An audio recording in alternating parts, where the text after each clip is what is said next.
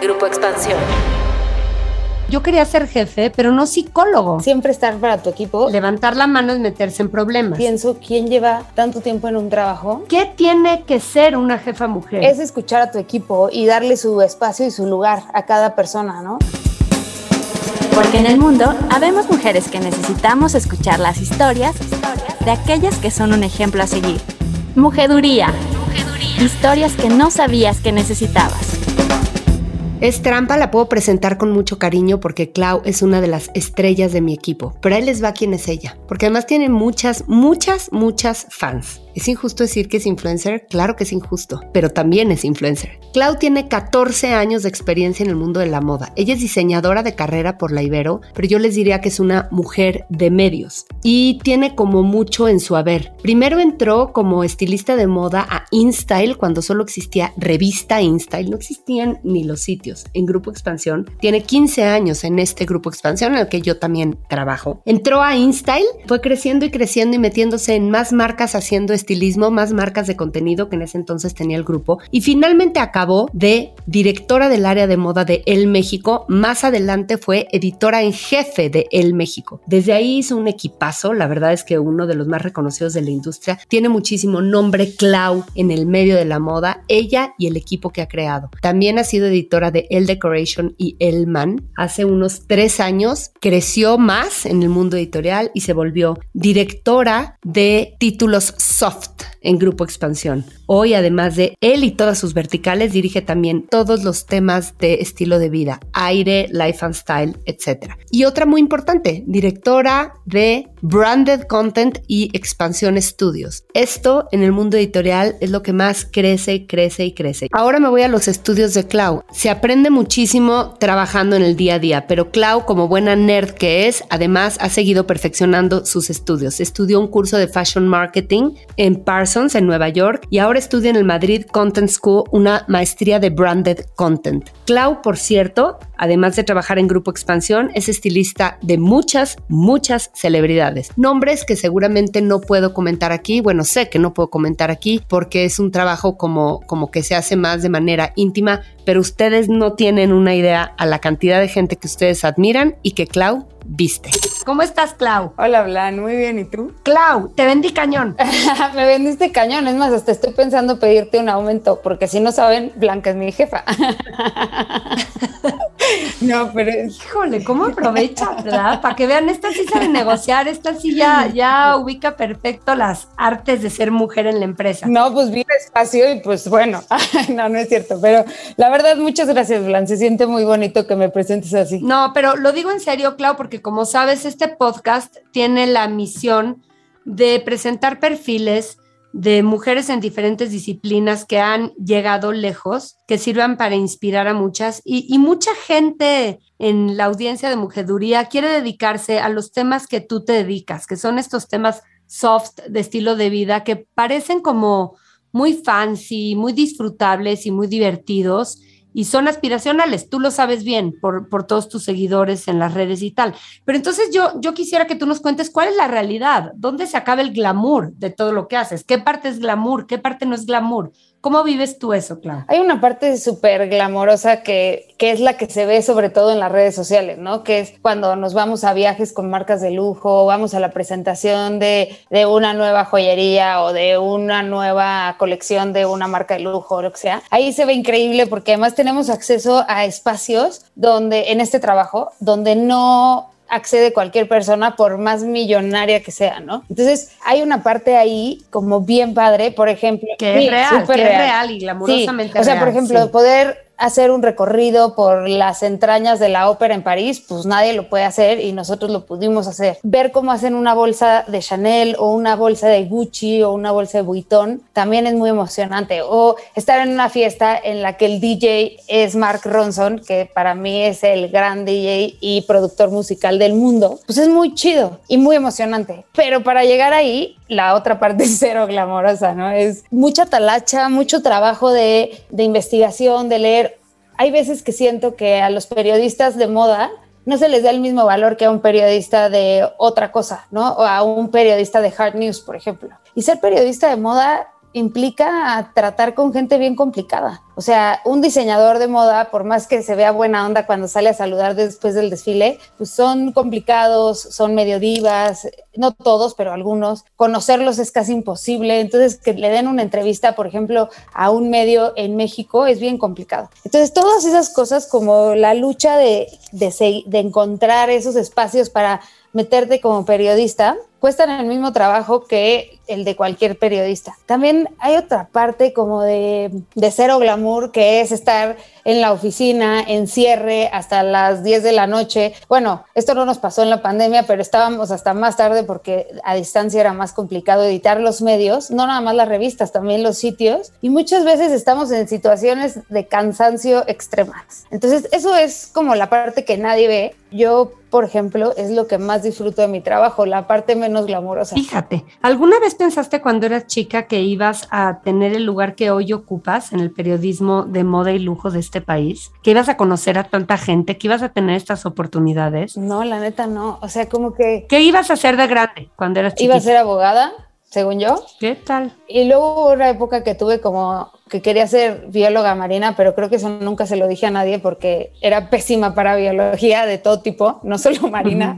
¿Y por qué querías ser bióloga marina? Porque se me hacían interesantísimos los animales del mar. Y ahora estás en la jungla de la moda. ahora estoy en la jungla de la moda. Quería ser abogada, de hecho estudié un año de Derecho en la Ibero. Iba a entrar a la Libre de Derecho, gracias a Dios no. Y pues mientras estudiaba Derecho decía, no, esto de verdad no es para mí. O sea, el primer día de clases entré a, mi salón, iba vestida pues igual y más pandrosa que un abogado. Y entró un chavo y me dijo, ah, iba en traje, él. Y me dijo, ah, aquí es comunicación. Y yo, no, es derecho estúpido, ya sabes.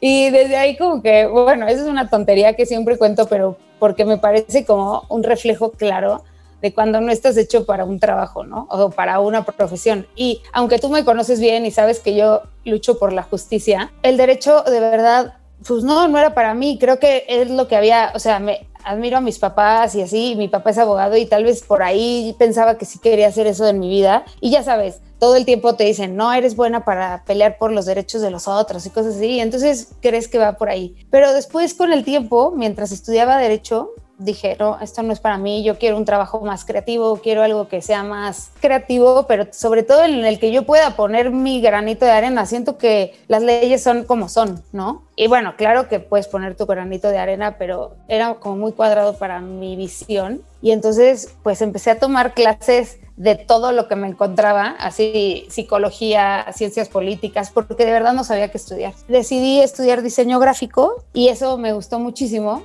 pero tampoco era lo mío. Y me acuerdo que mientras estudiaba diseño gráfico tenía como 19 yo creo, y ahí dije, quiero trabajar en una revista. Y en ese momento la revista que era como más incluyente era InStyle, pero era una revista que le hablaba a la mujer real y eso me gustaba. Y cuando hice mi, mi essay para, y además tenía que hacer como un escrito, pero además de eso, para entrar a Parsons en Nueva York, tenía que hacer una presentación. Y entonces yo hice unos jeans, o sea, la foto de unos jeans real, y en los jeans hice un collage de todas las diferencias que tenemos las mujeres o cómo sí podemos ser incluidas, aunque seas alta, chaparra, quien sea. ¿Qué tal? Tú qué moderna, con unas propuestas ya de moda inclusiva a los 19 años, muy bien. No, ahí ya tenía un poco más años, o sea, ahí ya estaba estudiando diseño gráfico a punto de terminar. Veintipico poquitos. 22, 23.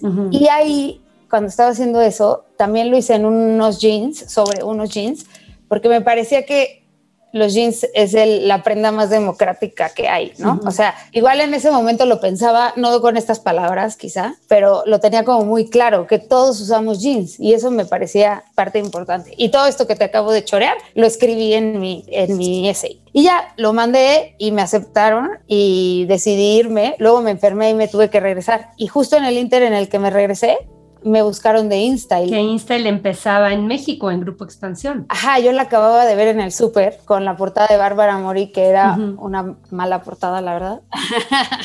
Malísima portada, malísima. Ella un cuero y salía pero me acuerdo que vi los balazos, o sea, los llamados de portada en español y dije, ¿cómo? ¡Wow!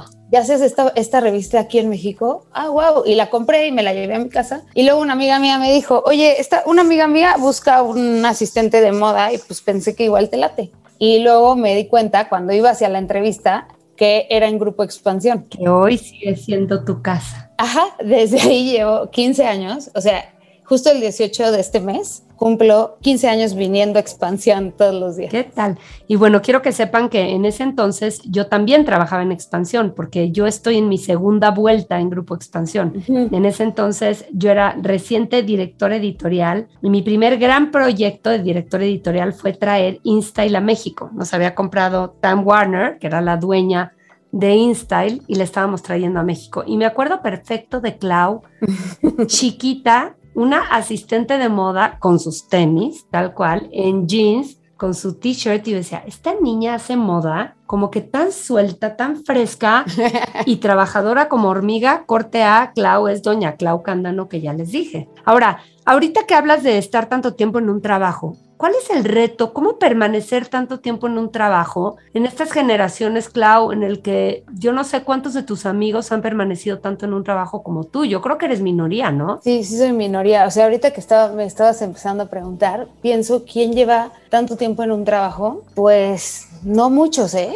O sea, ¿qué te ha hecho permanecer en este trabajo tanto tiempo? Uno, en una misma empresa. Algo que me ha servido mucho para permanecer en el mismo trabajo, que además no es el mismo trabajo claro, es que es al cual entré, es que he crecido dentro de la empresa, ¿no? O sea, he tenido muchas oportunidades en esta empresa. De InStyle subí de asistente a coordinadora, editora de moda y después me fui a él como editora de moda y luego editora general de él. Y todo ese camino pues ha sido emocionante. Creo que en el puesto en el que más estuve antes de editora general de él fue como editora de moda de InStyle. Y eso sí, llegó un punto en el que ya se me hacía muy monótono y ahí fue cuando se abrió esta oportunidad para irme a él. Y creo que el secreto para estar mucho tiempo en un trabajo justo es ese, como encontrar las oportunidades en la empresa, ¿no? Y saber hacia dónde quieres ir. Yo me acuerdo cuando tú te fuiste de ser directora y había otro director. Pero que no te llevabas tanto con él, ahí sí. Ajá, no, pero yo un día fui y le dije que me viera como alguien que quería ser editora general de una revista. O sea, que yo no me quería quedar como solo encasillada en hacer moda, que tenía ganas de hacer, o sea, saber de más cosas y hacer más cosas, ¿no? En ese momento que sí me llevaba bien con él, yo creo que me escuchó y más adelante se abrió esta oportunidad de ser editora general de él, pero yo no le decía quiero ser editora general de él, sino como quiero que me veas como un posible editor de otra, o sea, de InStyle de él o, o, de lo que sea, ¿no? Te voy a parar ahí un momento, Clau, porque a mí me encanta Sheryl Sandberg de Facebook, que ella dice, raise your hand, y dice que muchos de los problemas de las mujeres es que simplemente no levantamos la mano. Y están las oportunidades ahí y nosotras de entrada como que nos autocensuramos y decimos, no, y si al rato me embarazo, o si soy muy grande para el puesto, si no me lo han ofrecido o no han pensado en mí por algo será, si hay otros candidatos que lo quieren. Y yo creo que tú, digo, lo digo conociéndote muy bien, pero también conociendo tu historia, la parte que no me tocó, has sido una mujer que levanta la mano y la levantas incluso sin saber a veces qué implica o sin conocer el reto concretamente, pero levantas la mano y levantas la voz. Sí. ¿Es cierto? o sea, yo aprendí a levantar la mano cuando Sara Galindo se fue de él y, y yo no pedí ese puesto. Sara era la editora de moda. Ajá, era la editora de moda de él y yo quería ese puesto y no lo pedí en ese momento, como que me quedé callada y después y entró otra editora que no lo hizo bien y me acuerdo que un amigo mío que trabajaba en él me dijo, Clau, habla con Maripaz, que en ese momento era la editora general, y dile que quieres el puesto. Bueno, si lo quieres. Y le dije, no, sí lo quiero, pero si no me buscó, igual es porque ella no me quiere ahí, ¿no? Exacto. Y me dijo, pues no, tú ve y pídele el puesto. O sea, sé lo que te digo. Entonces fui y se lo pedí a Maripaz, y la verdad Maripaz muy chida me lo dio, y, me, y además estuvo contenta de que se lo pidiera. Entonces también esas son cosas que uno se hace en su cabeza, ¿sabes? Ahí está. Tal vez ella también pensaba que yo no lo quería, ¿no? Y ahí aprendí que si no pides lo que quieres, no te va a llegar. Hay veces que no estás listo, que también me ha pasado, ¿no? O sea, me ha pasado decir, yo quiero esto. en el momento en el que pedí ser editora general en algún momento, no, o sea, yo no veía que se fuera a ir ningún editor porque todos llevaban mucho tiempo y eran como muy buenos editores, cañón. Y yo lo decía como en un futuro quisiera que, ¿no? Y en ese momento mi ex jefe me dijo, para que tú puedas ser editora general de cualquier revista necesitas ciertas cosas, ¿no? Y él me dio un feedback, lo escuché y después empecé a ver como espacios que yo sentía que le faltaban a los editores que tenía alrededor, ¿no? Y dije, bueno, eso también lo tengo que mejorar y eso también, o sea, como que también trabajé en, si voy a levantar la mano, pues tengo que ponerme las pilas para estar a la altura de ese puesto, ¿no? Y creo que cuando me llegó el puesto estaba lista. También se lo agradezco muchísimo a Maripaz porque ella antes de irse me dio muchísimas oportunidades de tomar decisiones, de em, incluso Karina, que fue mi jefa en InStyle, y Laura, que fueron mis, Laura Manso y Karina Rodríguez, que fueron mis jefas en InStyle, ellas también me daban, o sea, espacio para que yo creciera. No nada más y que tomara decisiones y que opinara y escuchaban mi opinión y tal, ¿no? Y Maripaz me dio mucho más espacio que me enseñó cañón. Y además ella se me hace una jefa que da libertad y eso también estaba bien padre. Entonces eso lo aprendí sobre la marcha y cuando ella se fue, pues levanté la mano. Ahí sí, ya dije, oigan, yo quiero este puesto. ¿Quién lo dijo? A las jóvenes se les hace creer que tienen que ser princesas, delicadas y frágiles. Y eso es una estupidez. ¿Quién lo dijo? Zoe Saldaña, Emma Watson, Emma Stone. Emma Watson, actriz y activista británica. Ahora, también levantar la mano es meterse en problemas. Yo siempre digo que el jefe es el que se mete en problemas y el que no tenga esa madera o esa personalidad, pues ni levante la mano, porque hay a quienes nos gusta el mole y a quienes no. A Clau le gusta el mole. Clau se mete en problemas. Levantas la mano y los agarras, te metes en ellos para agarrarlos y resolverlos. Y con esto yo te voy a preguntar entonces, tú que eres jefa, porque eres muy jefa y has tenido muchos jefes, dime ¿Qué tiene que ser una jefa mujer? Y muchas de las que escuchan mujeduría son jefas o quieren ser jefas. ¿Cuáles son como tus consejos de ser jefa o lo que tú buscas todos los días al ser jefa? ¿Qué no quieres repetir? ¿Qué sí? O sea, ser jefa por ser jefa, el poder por el poder a mí no me gusta. O sea, yo creo que una cosa es tener poder porque te lo has ganado y tal, pero ejercer el poder de una manera autoritaria me molesta muchísimo. Creo que parte de ser una buena jefa o un buen jefe es escuchar a tu equipo y darle su espacio y su lugar a cada persona, ¿no? O sea, no importa si es eh, becario o editor, incluso un consultor, creo que es importante darle su voz y dejarlos este, que su voz también se vea, ¿no? Eso para mí es importante. Otra cosa es que esta, esta idea de controlar a los equipos no funciona. Yo cuando estaba en Insta que estaba aprendiendo a ser jefa, quería tener todo el control de mi equipo y casi casi con quién hablan, a qué hora hablan con esa persona. Y esa es una obsesión que luego se tiene por no, por no fallar o sea, como esta idea de no quiero fallar porque, pues igual y porque soy mujer. Y creo que esa es una muy mala forma de ser jefe y lo fui modificando y a lo largo de este tiempo he aprendido a ser una jefa que no es controladora. Me cuesta trabajo porque mi personalidad es controladora, ¿eh? pero trato de no ser una jefa controladora. Háblame del feedback. Ah, el feedback es súper importante. Nada más que es bien difícil dar feedback porque hay veces que la gente se lo toma súper personal. Y bueno, sí, el feedback es, personal, ¿no? Pero no, o sea, no, no, es agresión hacia tu persona, sino que también aprender a dar feedback de una manera que no se sienta agresiva es importante. El feedback, pues es fundamental. Si no le das feedback al otro, ¿cómo va a mejorar, no? Incluso el feedback también hacia ti como jefe o como jefa. O sea, a mí me parece que, que, he aprendido también del feedback que me da mi equipo, ¿no? Hace poco se fue una chava de, de mi equipo y habló conmigo para decirme por qué se iba y cuáles eran las situaciones que la habían hecho renunciar. Y me quedó muy claro que parte tenía que ver que yo no, yo no la hice sentir tan parte de este equipo. Yo no hice, yo no hice mi parte, tal vez en la relación entre ella y yo, ¿no? Porque ella tenía un jefe, una jefa entre ella y yo. Y, pero quizá me faltó acercarme más y también eso lo he aprendido. O sea, tú, por ejemplo, eres una muy buena jefa O sea, si yo no puedo con algo y tú sí, tú me dices, yo te ayudo, ¿no? Pero también cuando sabes que yo estoy neceando en hacerlo yo, me dices, a ver, déjame hablar con tal y yo le doy el feedback directo. Y eso a mí me ayuda como jefa a soltar el control. Y por otro lado, a la persona que está entre tú, o sea, que yo estoy entre tú y esa persona, le ayuda tu feedback y no siempre tu feedback a través de mí. Y creo que eso es importante, que no siempre tienes que seguir la pirámide como debe de ser. Ahora que dices,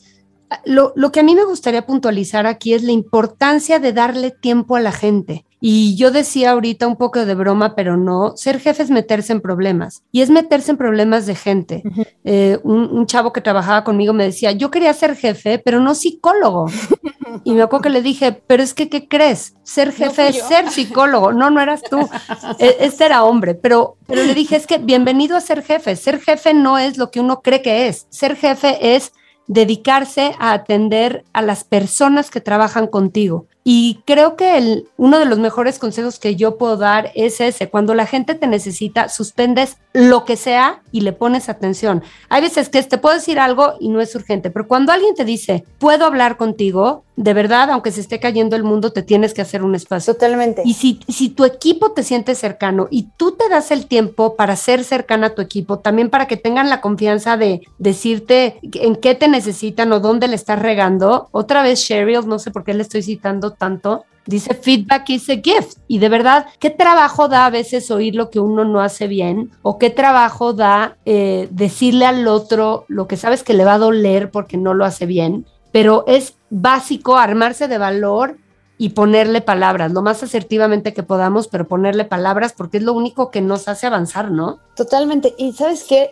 eso que decías de siempre estar para tu equipo y otra cosa, observar, porque muchas veces hay gente que no se atreve a acercarse, así como otros tocan a la puerta todos los días para decirte sus penas, otros jamás se acercan. Y creo que la observación y tú acercarte al que nunca se acerca es importante también. Esto en la pandemia se hizo súper complicado, porque tú solo estabas como, como tus reportes directos, como pendiente de qué les pasa o y no los ves llegar, ¿no? Porque yo, que soy buena observadora, me doy cuenta cuando alguien no le está pasando mal, o sea, bien de entrada, ¿no? Entonces, a mí me ha pasado que los veo entrar a la oficina de capa caída, hombro bajo, sí, cabizbajos literalmente, y los llamo para ver pues qué les pasa, porque quizá tienen un problema personal y no tiene nada que ver con el trabajo, pero eso les estorba para hacer su trabajo, ¿no? Y por otro lado, pues alguien que te escuche, ¿no? Luego tienes ganas de llorar o de decir, ay, me le estoy pasando del carajo en mi casa. O sea, esas cosas para mí, o sea, la observación y el escuchar y que todo el tiempo tengas la puerta abierta para los demás me parece importante. También creo que a veces abusan, ¿no? O sea, de repente, lo que te decía, el que toca todos los días, también como o sea, con tus jefes tienes que tener. Sí, también le tienes que decir que hay psicólogos que pueden pagar. Exacto. Y darle traigo, a tus jefes. O sea, a veces yo ya estoy hablando con Blanca desahogándome dramáticamente y pienso, pobre, esto que no le corresponde a ella, le corresponde a mi terapeuta. Oye, pero hablando de ser jefa, ni modo. A veces como jefa tienes que poderle decir, esto ya no me toca. Sí, también. Ya no me toca o ya no puedo hablar contigo, Clau no, no lo digo por ti, pues, pero no, que nos pasa a todos. Hoy, hoy ya no puedo hablar o esto ya no me toca. Vamos a tener que ir cerrando yo tengo dos temas que sí o sí quiero hablar contigo. Dime. Bueno, primero, este tema de, de, de, tu chamba glamorosa y emocionante que a todo mundo le encanta. Yo lo que diría a todos los que nos están escuchando es que te sigan en tus redes, que escuchen tu podcast, que es genial.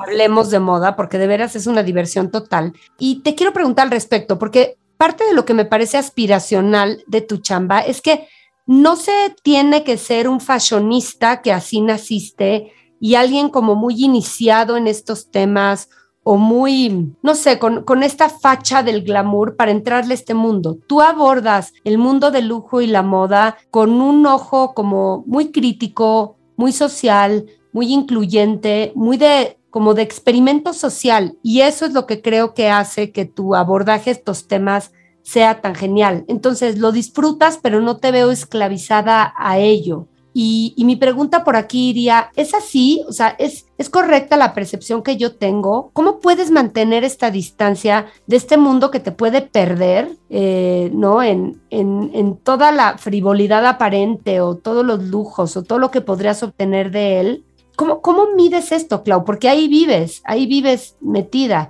y sin embargo tú sigues siendo una persona ubicada en una realidad. Yo creo que tiene que ver con cómo me educaron, o sea, como en mi familia nunca fue importante comprarte una bolsa de marca o pertenecer a y no quiero decirlo como algo bueno o malo, sino no era así. O sea, si tenía alguien una bolsa Vuitton o Chanel, nunca era tema de conversación, ¿no? O sea, es, ah, ok, ¿te gusta o no te gusta? Y también creo que hay una parte de oficio y de saber hacer, que eso es lo que yo aprecio muchísimo. Y de excelencia. Ajá. Como que esa profundidad que tiene la moda, que no se queda en la superficie, que tiene significados, todo el tiempo significados, eso me gusta muchísimo. Y también la otra parte de cómo se refleja en la sociedad. Todo el mundo claro. es un reflejo de la moda, aunque te rehuses y luches en contra de eso, todos nos reflejamos con la moda, todos nos expresamos por medio de la moda y para mí eso es apasionante, o sea, me da, se me, hasta como cuando comes chilito que se, que se te hace como en los Agua a la boca. Agua a la boca, ajá. Así me pasa con la moda, me encanta, por eso hablemos de moda es tan divertido, porque de verdad hablamos desde el corazón, o sea, lo que nos gusta, lo que no nos gusta, todo, o sea, si te pones a analizar cada, cada cosa que ves en tu día a día, está relacionada con la moda de una u otra manera, y eso está bien padre. Finalmente, moda es reflejo de humanidad. Cambia conforme cambia la sociedad y eso y es diferente aquí que en Italia, que en España, que en Argentina, que en Brasil. Y entonces eso hace tan apasionante este tema, porque y no culpo a la gente que le fascina y también no los culpo que les cueste trabajo entrar o que sea difícil entrar, porque también es un medio bien hermético, o sea, es una industria hermética, no sé por qué razón, porque eso sí no lo podría, no lo sé, pero sí es hermético y poca gente la hace en este mundo. Es elitista. Sí, eso no está chido. O sea, creo que a nosotros en él de pronto nos culpan por ser elitistas, pero creo que es porque no nos conocen lo suficiente o igual y nos falta algo ahí que no estamos viendo, pero yo eso es lo que más me molestaba de la moda cuando decidí que me quería dedicar a la moda, que era elitista, en momentos hasta racistas, ¿sabes?